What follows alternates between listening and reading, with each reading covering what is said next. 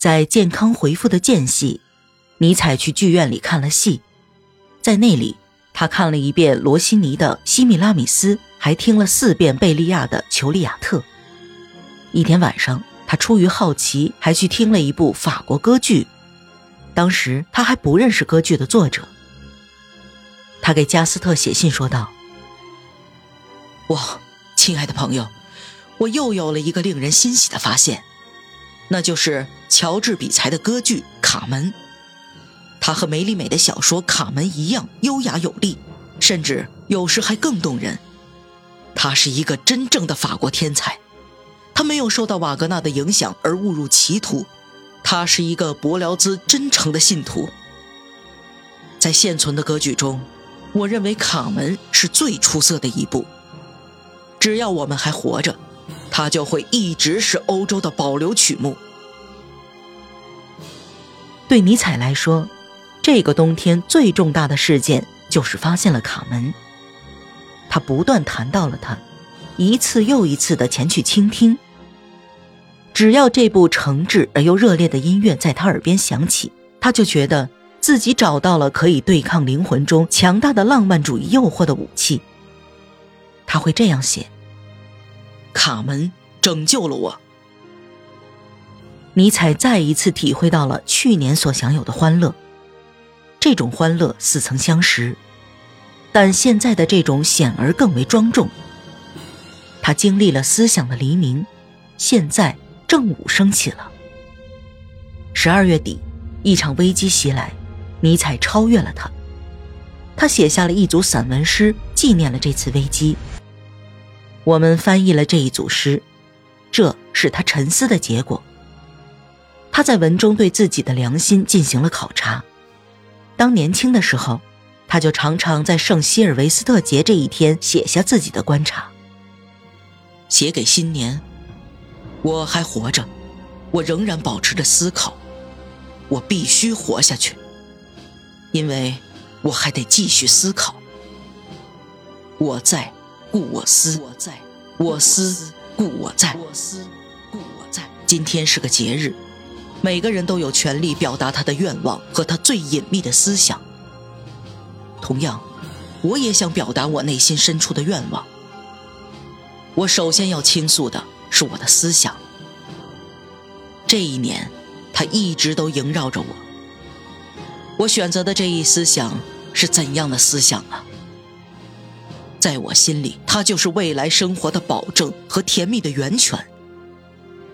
每一天，我都把必须视作美。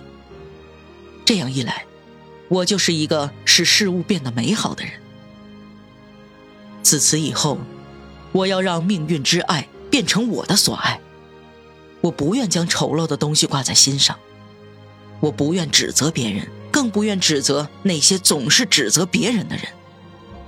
调转我的目光，让这成为我唯一的否定。一句话，我希望自己在任何情况下说的都是“是”。一月份，整整三十天的天气都很晴朗。尼采想感谢这个晴朗的天气，因此他想把《快乐的科学》的第四部奉献给一月作为感谢。他给这本书取了一个“神圣的一月”的名字。这本书十分绝妙，内部结构非常精致，而且富有批判性。命运之爱这种神圣情感从头到尾都支配着这本书。二月，保尔里经过了热那亚。他在那里停留了几天，陪伴尼采。尼采将自己的朋友带到了自己喜爱散步的地方，还带他去看了那些布满岩石的小溪。这些地方，他曾在给加斯特的信中快乐地提到过。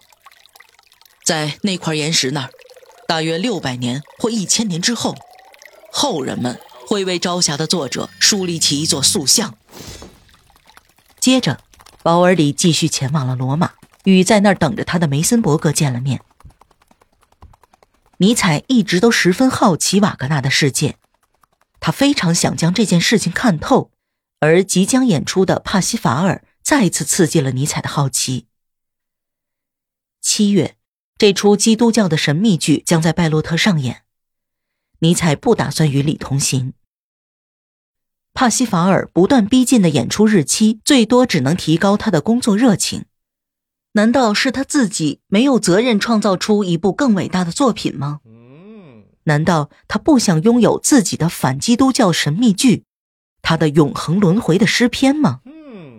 这长久以来一直萦绕在他心里的想法，让他感到快乐。也正是因为有了这种想法，他在缅怀这位昔日老师的时候，会不那么痛苦。瓦格纳似远似近，从思想上来说，瓦格纳离尼采很远。可是对于一个诗人来说，思想却没有价值。从情绪、愿望和不羁的激情上来说，瓦格纳又离尼采很近。这些就是最基本的东西。这两位诗人的分歧，仅仅只是一个细微差别的问题，因为他们面对着相同的生存环境，都怀着相似的情感在工作，都想改变世界上这些人类的心灵。他们想给予心灵。重要和至高的价值。看看尼采当时写下的这段话，就很容易理解他当时的心境。我曾经以为我们之间有着永恒的友谊，我们曾经是朋友，而事到如今，却形同陌路。是的，这样的结果也不算太坏，因为我们真诚相待。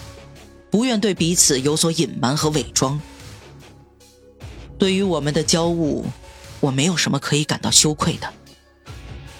我们就像是两条船，各自向着自己的目标前进。我们的相交只是在旅途中偶然的交汇。我们已经一起度过了假期。况且，我们这两条情况不错的航船。已经平静的在同一个太阳下停靠在了同一个码头，这已经够了。他们似乎都已经达到了自己的目的。现在，我们生命中最强大的力量已经在重新驱使着我们向前进，向着不同的大海和太阳进发。